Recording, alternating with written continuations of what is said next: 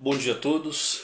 É uma grande satisfação nós podermos estar aqui novamente mais uma vez. É, daremos hoje então continuidade ao estudo do nosso livro O Evangelho segundo o Espiritismo. E para começar então, hoje a mensagem vai vir, é uma mensagem do livro Fonte Viva capítulo 23 é uma obra de Francisco Cândido Xavier, na psicografia do Espírito Emmanuel. E, e o comentário é sobre uma frase que está no livro Atos dos Apóstolos, capítulo 10, versículo 15, chamada Ante o Sublime. E a frase do Atos dos Apóstolos é a seguinte: As coisas que Deus purificou, não as tornes tu comuns. É, ou seja, as coisas que Deus purificou, não as tornes tu comuns. Então, a, o título da mensagem é Ante o Sublime. Emmanuel agora vai comentar essa frase, dizendo o seguinte: Existem expressões no Evangelho que, a maneira de flores a se salientarem num ramo divino, devem ser retiradas do conjunto para que nos deslumbremos ante o seu brilho e perfumes peculiares. Então aqui o Emmanuel está dizendo o seguinte, que tem um livro chamado O Consolador, e nesse livro o Emmanuel vai falar sobre o Antigo e o Novo Testamento, né? principalmente o Antigo Testamento. Ele vai dizer que, que é de uma riqueza simbólica imensa, né? E que nós temos, teremos ainda muito trabalho pela frente aí para nós entendermos tanto o Antigo Testamento quanto o Novo Testamento. Né? Então aqui está dizendo o seguinte, que existem frases, existem expressões no Evangelho que a gente precisa é, retirar do conjunto né, para a gente poder fazer uma análise é, e avaliar o que, que aquilo realmente quer dizer. Né? Então, continua Emmanuel. A voz celeste que se dirige a Simão Pedro nos Atos abrange horizontes muito, muito mais vastos que o problema individual do apóstolo. Veja, aqui Emmanuel está dizendo que essa frase de Jesus, as coisas que Deus purificou não as tornes tu comuns, é uma frase que Jesus disse a Simão Pedro, mas que abrange coisas muito mais vastas né, do que os problemas individuais do apóstolo gente já consegue perceber que é uma frase que possui uma grande profundidade. Né?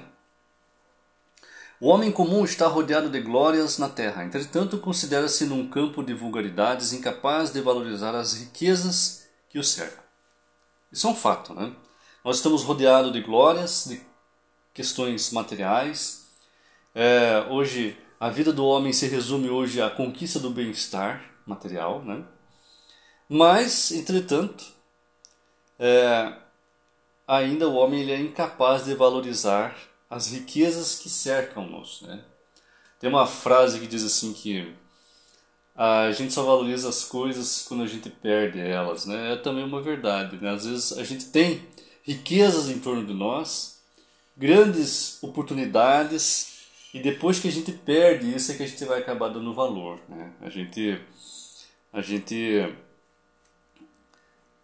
a gente está nesse campo, né, como diz aqui, um campo de vulgaridades, imerso nesse campo, e a gente é incapaz de valorizar essas riquezas que estão ao nosso lado.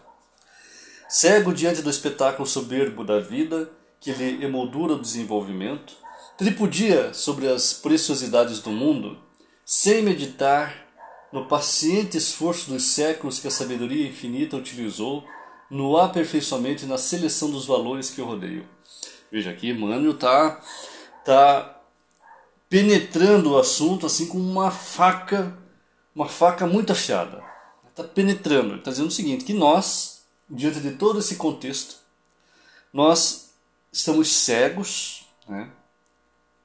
diante do espetáculo da vida material, da busca pelos prazeres, pelo bem-estar material, pela pela forma como todos nós lutamos né, por nos desvencilhar dos problemas da maneira mais fácil, vamos dizer assim. Né? Mas com isso nós vamos tripudiando sobre as preciosidades do mundo.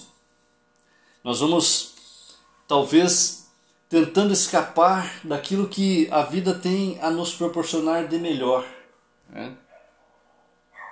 Nós acabamos não meditando nesse esforço que nós empenhamos já há muito tempo aqui na Terra, ou seja, nós chegamos onde chegamos, nós somos o que somos hoje depois do esforço de muitos séculos. Né? Não só nós, mas o esforço de toda a espiritualidade, de toda a providência divina em torno do sucesso da experiência humana aqui na Terra, né? é, realizando esses esforços no aperfeiçoamento, na seleção desses valores que nos rodeiam. Né? Valores. Aqui nós estamos falando de valores, não de coisas materiais. Então é por isso que ele fala que nós estamos cegos diante desse espetáculo. Nós procuramos as coisas materiais né, da vida humana e esquecemos de observar esses valores que nos cercam. Né? Quantos milênios terá exigido a formação da rocha? Vejam só, formação da rocha. Ele está aqui se referindo a todo o cenário do nosso contexto planetário. Quanto tempo levou tudo isso para ser formado? Né? Essas riquezas que nos cercam, quanto tempo levou para a formação da rocha, das pedras, das paisagens, né? Quantos ingredientes se harmonizam na elaboração de um simples raio de sol? Coisas que nós acabamos não valorizando. Né? O sol, os raios do sol. Quantos óbices foram vencidos para que a flor se materializasse? Quantas dificuldades a natureza enfrentou? Quantos desafios? Quanto esforço custou a domesticação das árvores e dos animais? Quantos séculos terá empregado a paciência do céu na estruturação completa da máquina orgânica em que o espírito encarnado se manifesta? Aqui chegamos então no corpo físico. Não é? O Emmanuel está fazendo-nos refletir na, da grandiosidade que foi e que é esse processo de evolução do qual nós estamos inseridos. A grandiosidade. A máquina física é talvez a maior construção, a construção mais, mais ideal para nossa constituição física, física aqui do nosso planeta. Né? Quantos séculos terá empregado a paciência do céu né? Experiências atrás de experiências. É, como se fosse um grande laboratório, né? um grande laboratório que foi organizando essas experiências para que nós chegássemos onde nós estamos hoje. Esse corpo físico perfeito, esses pés que fazem nós caminharmos, as nossas pernas, ossos, músculos, nervos, o sangue né? essa conjunção perfeita que é o corpo físico. Né? Diz Emmanuel assim: a razão é luz gradativa diante do sublime. A razão é luz gradativa diante do sublime.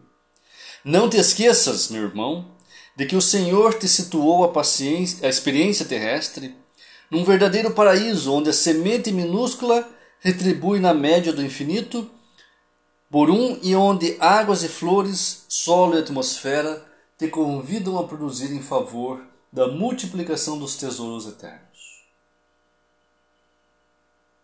Aqui então Emmanuel está dizendo o seguinte, que a razão ela só é conquistada gradativamente.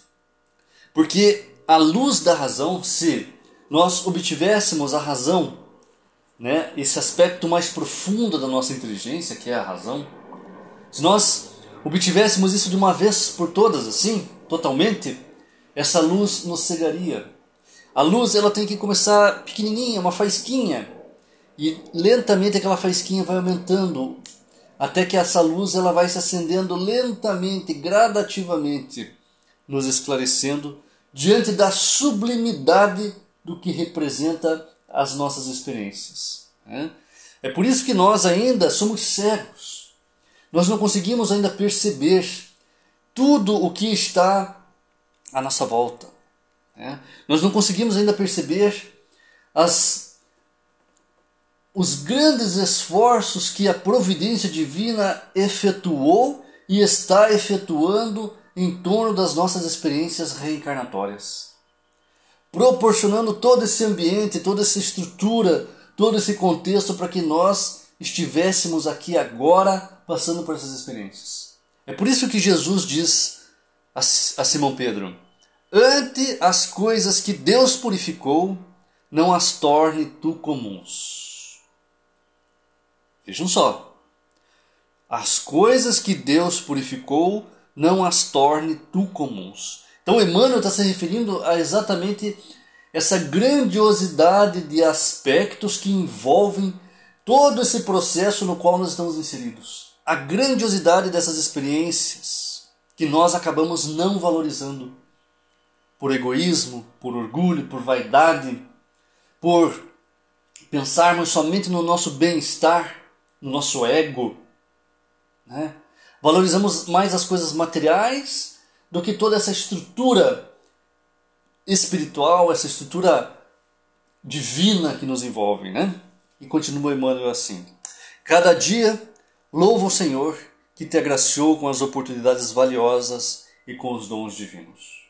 Então aqui está recomendando a nós, para que nós a cada dia nós agradeçamos ao Senhor, Senhor da vida, a Deus, nosso Pai, aos espíritos bondosos superiores que nos acompanham, né? Agradecido por, agradecidos por essas oportunidades valiosas, com esses dons divinos que nós temos. E Emmanuel diz assim: pensa, estuda, trabalha e serve pensa, estuda, trabalha e serve. Tem uma frase que diz assim: penso, logo existo. Frase famosa. Nada mais representa do que a verdade. Porque tudo inicia pelo pensamento. Diz Emmanuel, a mente é o espelho da vida, ou seja, os nossos pensamentos refletem quem nós somos. Né? Então, o primeiro passo é pensar. Pensa reflete, raciocine, né? Conjecture, reflita sobre essas situações, pense, depois estuda, medite, se aprofunde nesses assuntos, né? sobre a vida, sobre você, sobre nós, sobre Deus, sobre Jesus, sobre a, a vida após a morte, né? depois trabalha faz a tua parte e depois serve. E finaliza então Emmanuel diz assim: Não suponhas comum o que Deus purificou e engrandeceu. Ou seja, não pense que tudo isso que existe à nossa volta é uma coisa comum, que surgiu ao acaso, que simplesmente existe para atender às tuas necessidades aqui, como se fosse uma, uma uma situação em que não existe um objetivo disso tudo. Porque Deus purificou e engrandeceu tudo isso. É por isso que Jesus disse a Simão Pedro: As coisas que Deus, o Pai, purificou, não as torne tu comuns. Então ele está se referindo exatamente a essa grandiosidade que é todo esse trabalho que envolve as nossas experiências aqui na matéria. Né? Então, aproveitando essas mensagens de Emmanuel, essa ideia, né? essas reflexões, eu queria convidá-los então a nós, em pensamento, agradecemos a Deus nosso Pai, Senhor de justiça e bondade, amor e misericórdia, que nos concede a vida, que nos concede todas essas condições toda essa estrutura material, objeto de grandes esforços seculares. Agradecemos, Senhor, por tudo isso. Que possamos ser dignos de todo esse esforço e aproveitar essas oportunidades ao máximo aqui. agradecidos a Jesus que ensina-nos o caminho, que deixou seu evangelho de luz para que todos nós pudéssemos aprender com Ti, Senhor, esse caminho, essa estrada de luz. Muito obrigado, Mestre amado.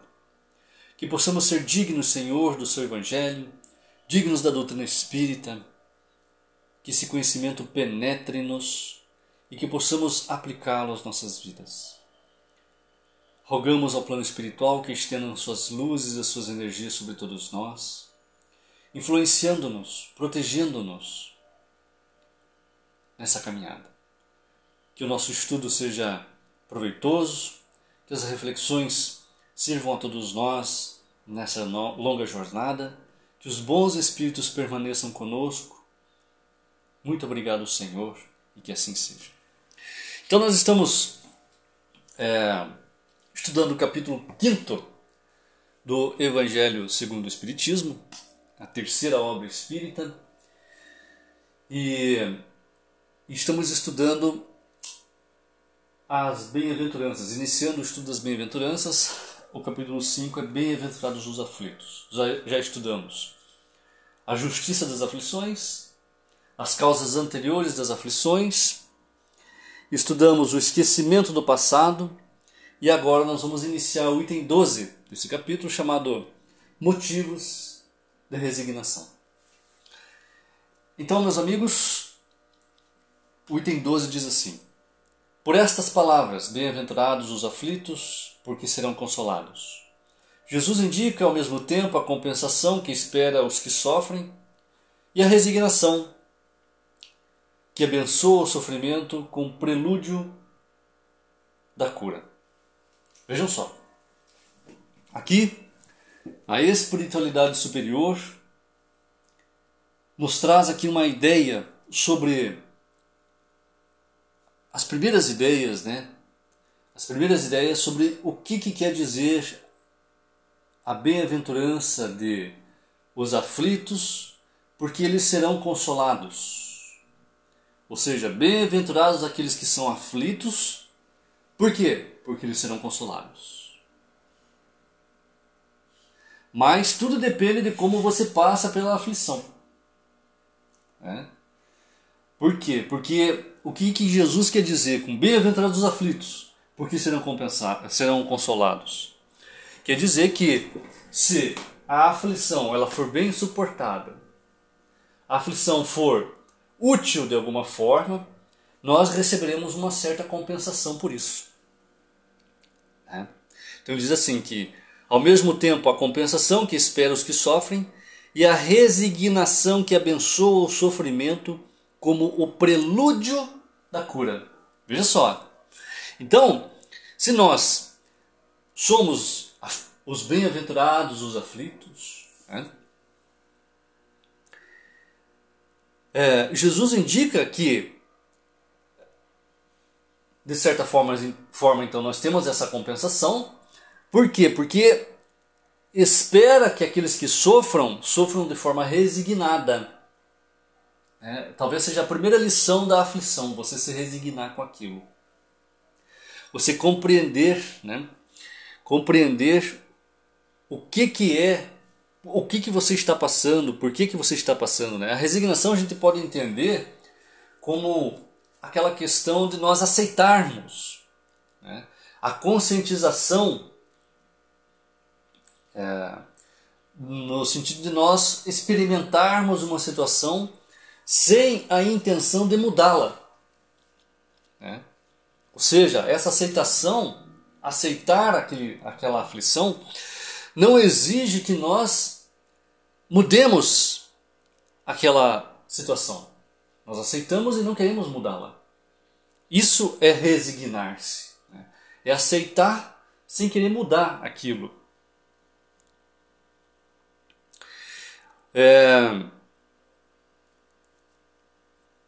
De fato, né, a, a, essa resignação ela é frequentemente aconselhada quando uma situação ela é tanto ruim quanto imutável, ou seja, principalmente nas situações que são imutáveis. Né? Elas não vão mudar, não vão se alterar. Então, não adianta você querer mudar porque não vai mudar. Aí entra a resignação. É, e a aceitação, que é a resignação, ela pode implicar apenas uma falta de tentativas comportamentais visíveis para mudar. Mas a palavra resignação, ela também é utilizada mais especificamente como um sentimento ou como um estado emocional ou cognitivo teórico. Ou seja, ninguém né, ou alguém ela pode decidir não agir contra uma situação e ainda assim não ter aceitado. Né? Ou seja, aí você não está resignado. O que a gente compreende, portanto, desse primeiro item aqui, primeiro parágrafo da, do item 12, é que a consolação ela surge então com uma espécie de consolação para nós, né? De compensação, melhor dizendo. Olha, se você suportar as aflições, você terá uma compensação, você vai ser consolado, mas essa consolação ela espera daqueles que sofrem a resignação. Por quê? Porque a resignação, por mais que você aceite o sofrimento, né, não quer dizer que você esteja gostando daquilo. Né? Você não está gostando daquilo, mas você aceita, tudo bem. Se eu tenho que passar por isso, eu passo. Mas você não aceita. Você não, não digamos assim, não, não gosta daquilo, né? Aceitar, você pode até estar resignado, aceitar, tudo bem, eu passo por isso, tal. É, não tenho como mudar essa situação, vou passar por isso. É por isso que a resignação, como os espíritos dizem aqui, é um prelúdio da cura, ou seja, é o início. Resignar-se, então, significa o início. Né? Então veja como é rico esse primeiro parágrafo, em que a gente pode retirar grandes reflexões em torno disso. Né? Primeiro, primeira coisa que eu lembro quando eu vou estudar as, as bem-aventuranças é uma frase do Emmanuel. Está né? Tá num livro que eu não vou lembrar agora o nome e capítulo, nada disso, mas ele, ele faz a, a seguinte reflexão em torno das bem-aventuranças. Né? Ele pergunta assim: será que realmente nós, nós queremos ser bem-aventurados? Nós olhamos às vezes os, o Sermão do Monte, né? todas as bem-aventuranças, é muito poético, é muito bonito, né? Mas o Emmanuel pergunta: será que realmente nós queremos? Será que nós temos realmente condições de sermos bem-aventurados? Né? Porque vejam, é, a questão da resignação é algo muito complexo, né? É você aceitar aquela prova sem reclamar e sem querer mudar ela, sem murmurar, ficar praguejando, reclamando né? e não mudar. É um esforço gigantesco para nós resignar-se, aceitar, né? Porque nós queremos mudar. Nós é instintivo, né? É um movimento instintivo nosso de querer escapar daquela situação, de sair daquilo, né? Quem de nós aqui sofrendo uma dor, por exemplo, não vai ao médico? Não corre no médico para comprar um remédio, fazer um exame, uma cirurgia, para se livrar daquele problema. Todos nós. Todos nós. Então a resignação, por isso que ela é o prelúdio. Ela é o prelúdio da nossa cura. Não quer dizer que você, que muitas vezes pode estar resignado diante de uma situação muito tenebrosa, muito difícil, que não tem como alterar e que não tem o que faça com que você escape daquilo, certo? Você acaba por resignar-se, é como se fosse uma uma prisão, né? uma prisão, você está aprisionado àquela situação. E aí você se resigna. Você, não, tudo bem, eu aceito, eu vou passar por isso tal. Se tiver que morrer, vou morrer. E bola para frente, vamos, vamos, né? Só que é só o prelúdio da cura, porque a cura verdadeira ainda vai ter que passar por outras etapas. Né? Então, continuando, o Evangelho diz assim: Essas palavras também podem ser traduzidas assim: Deveis considerar-vos felizes por sofrerdes, porque as vossas dores deste mundo são o pagamento da dívida das vossas faltas passadas, e essas dores, quando suportadas pacientemente na terra, vos poupam séculos de sofrimento na vida futura. Deveis, pois, sentir-vos felizes por Deus haver reduzido a vossa dívida, permitindo que saudeis agora o que vos garantirá tranquilidade no futuro. Então aqui os Espíritos estão tentando trazer assim uma, uma interpretação para nós, dizendo o seguinte, que é, as provas que envolvem as nossas vidas, as expiações, nós, de maneira assim, bastante poética, vamos dizer assim, nós temos, deveríamos nos sentir felizes por elas. Mas a verdade é que a maioria de nós não consegue pensar dessa forma, né? como nós estávamos dizendo anteriormente. A maioria de nós, ao passar por provas difíceis na vida, a gente tenta se esquivar de qualquer maneira, escapar de qualquer maneira. Mas os espíritos tentam trazer é, essa ideia de que tudo que nós passamos aqui é o melhor para nós, né? que é o pagamento das nossas dívidas anteriores. E que se nós soubermos passar por essas provas de maneira salutar, com paciência, com resignação, sem murmurar, sem reclamar, sem tentar mudar as coisas, né? nós vamos poupar séculos de sofrimento nas vidas futuras. É como pagar conta, né? boleto. Quanto mais você adianta os seus boletos, se você tem muito boleto para pagar, menos conta vai restar para você pagar. Né? Agora, essa ideia de nós sentirmos felizes por isso ainda está muito longe. Né? Nós ainda não conseguimos nos regozijar de termos que passar por essas experiências dolorosas. Porque ainda os nossos sentimentos, as nossas construções foram ainda muito mal construídas. Né? Existe muito vício, a gente é muito cruel, a gente é muito grotesco ainda. Né? Nós não conseguimos ter ainda a, essa sensibilidade apurada sobre essas coisas. Tudo nos fere, tudo nos machuca, e envolve tudo, tudo isso está muito envolvido com os nossos sentimentos ainda.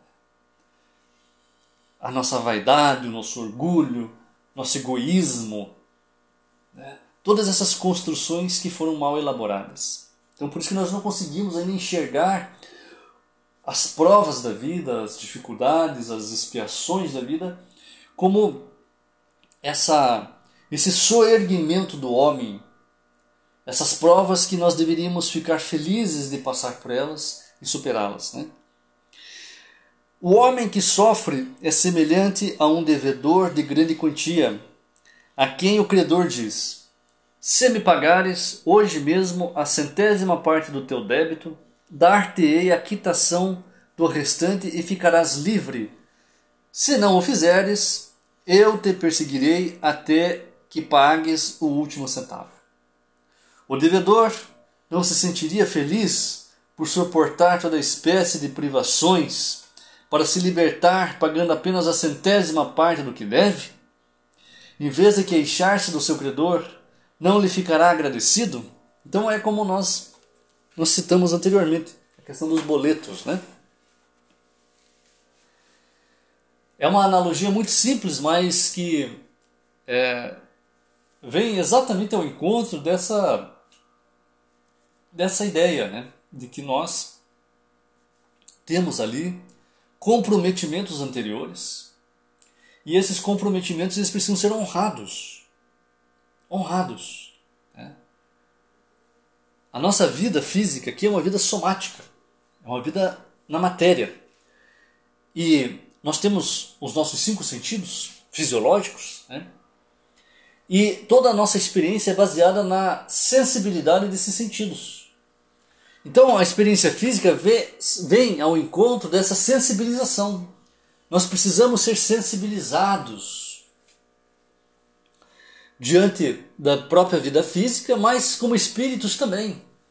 Nós precisamos sensibilizar os nossos sentimentos né, para construir um senso de moralidade sobre as nossas ações. Ou seja, cada experiência fisiológica nós vamos lentamente agregando valor moral às nossas ações.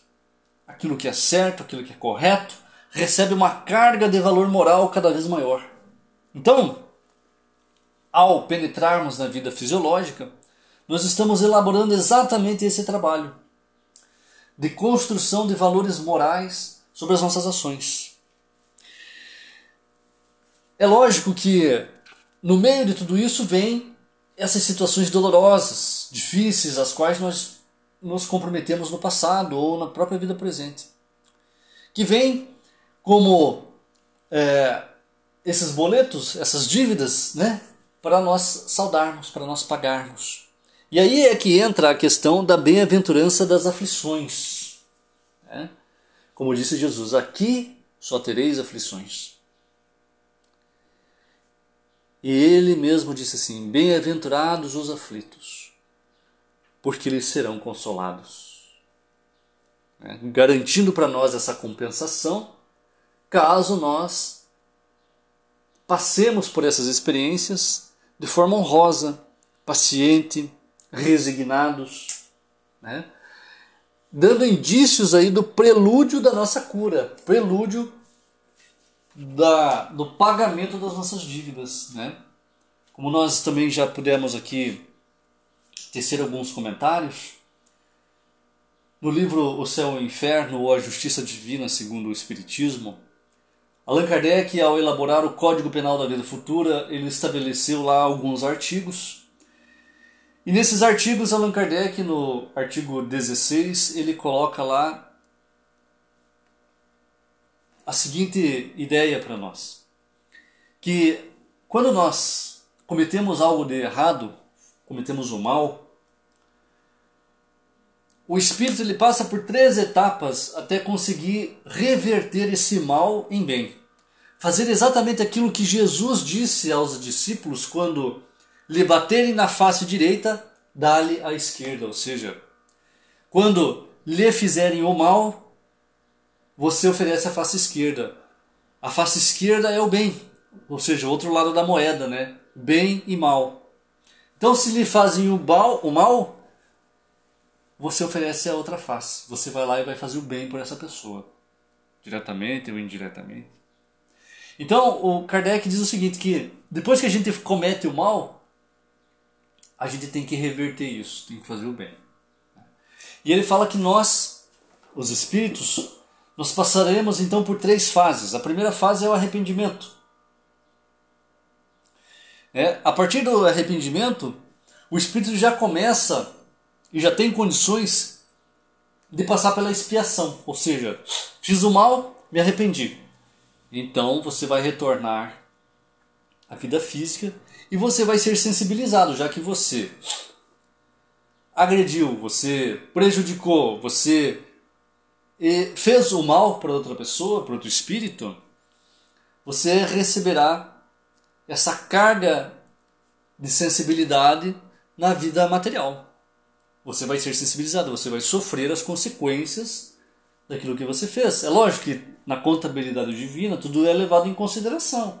Às vezes era para você passar por uma situação muito dolorosa, mas dependendo do teu comportamento, aquilo lá é amenizado, né? É administrado. A providência divina vai estar, como nós lemos no, no, no, na introdução do nosso estudo hoje, na mensagem de Emmanuel, né? A providência divina tem uma grande estrutura em torno das nossas vidas. Né? Eles nos acobertam e nós, infelizmente, pela nossa cegueira, nós não conseguimos visualizar tudo isso. Mas depois de então o Espírito passar pela expiação, e aí também entra, entra a questão das bem-aventuranças, né? É, você passar por pela experiência com paciência, com resignação, né? pela experiência da aflição. Vem a última etapa, que está no, então, no, no, no, nesse artigo do livro Céu e Inferno, no artigo 16, que é a última etapa, que é a reparação. Então, é, é por isso que a vida física, né, ela é a, a, a passagem pelas aflições, quando a gente inicia esse processo de superação dessas aflições e que nós vamos implementando lentamente virtudes, vamos construindo lentamente as nossas virtudes, a paciência, a resignação, a calma, a bondade, enfim, é um processo muito lento de construção disso. É, aqui nós estamos estudando somente nos referindo à resignação, mas nós, no decorrer do nosso estudo nós vamos adentrar a todas essas virtudes, a construção dessas virtudes. Aliás, esse é o objetivo do estudo do capítulo 5 até o 10 do Evangelho. É a análise sobre essas virtudes, ou seja, um roteiro de redenção íntima do Espírito, um processo de redenção íntima, né? meu processo de redenção, o seu processo de redenção, o seu, o seu, de todos nós aqui, é exatamente esse processo de construção dessas virtudes. Então, a passagem pelas aflições vão impelir-nos a nós passarmos pelas, por essa sensibilização na busca e na procura da construção dessas virtudes. A resignação é uma delas. A resignação é uma delas. Mas como diz Emmanuel, serão incomensuráveis vezes que nós teremos que repetir essas experiências para nós nós sermos essas virtudes. Não para nós termos, para nós sermos. É o velho dilema filosófico: ter ou ser. Nós precisamos ser resignados. Ser. Porque tudo aquilo que a gente tem, a gente perde. Né? Então, é, a passagem para essas aflições vão incitar-nos a nós construirmos essa, essa, essa virtude, a resignação. Uma delas, né? Então continua o Evangelho dizendo o seguinte: Tal é o sentido destas palavras. Bem-aventurados os aflitos, porque serão consolados. Felizes, porque pagam suas dívidas e após o pagamento estão livres. Mas, se saudando a dívida de um lado, endividam-se de outro jamais se libertarão. Ora, cada nova falta aumenta a dívida, porque não há uma só delas, qualquer que seja, que não traga consigo a própria punição, necessária e inevitável. Se não for hoje, será amanhã. Se não for nesta vida, será em outra. Entre essas faltas, devemos colocar em primeiro lugar a falta de submissão à vontade de Deus. Logo, se murmurarmos nas aflições, se não as aceitarmos com a resignação e com algo que devemos ter merecido, se acusarmos a Deus de ser injusto, contraímos nova dívida, que nos faz perder o fruto que devíamos colher do sofrimento. É por isso que teremos de recomeçar absolutamente como se a um credor que nos atormente pagássemos uma quantia e a tornássemos de novo por a tomássemos de novo por empréstimo. Então aqui os espíritos estão colocando assim é, a ideia geral da experiência em, em exemplos assim do nosso cotidiano, né? A ideia de pagamento de dívida, né? É, é lógico que às vezes a gente precisa levar em consideração que aquilo que ocorre nas nossas vidas, tudo aquilo que ocorre nas nossas vidas, tudo isso está sendo levado em consideração. Né? Tudo. Os menores atos, os menores pensamentos. Aquele ímpeto de fazer alguma coisa ou de não fazer, tudo é levado em consideração. Né?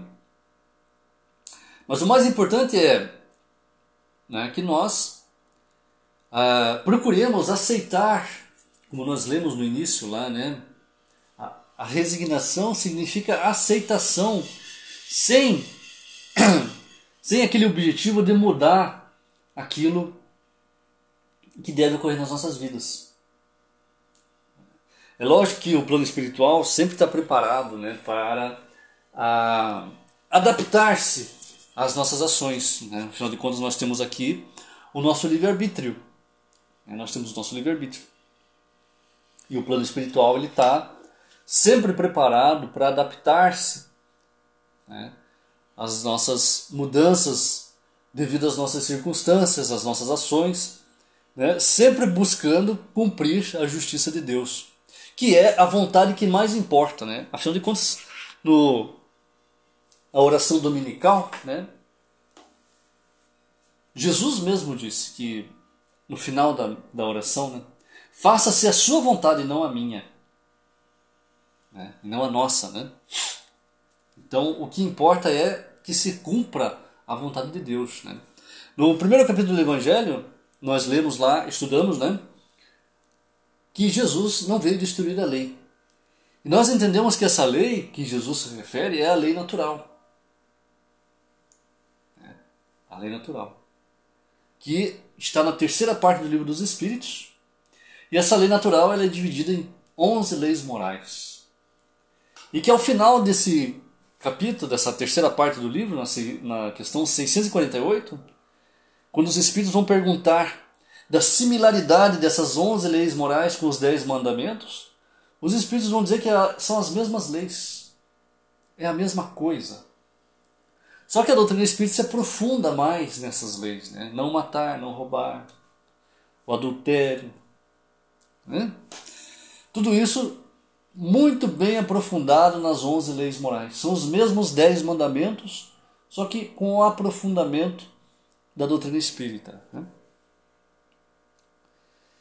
Ao entrar no mundo dos espíritos, agora então, último parágrafo do nosso estudo, ao entrar no mundo dos espíritos, o homem ainda terá como o operário que comparece no dia do pagamento.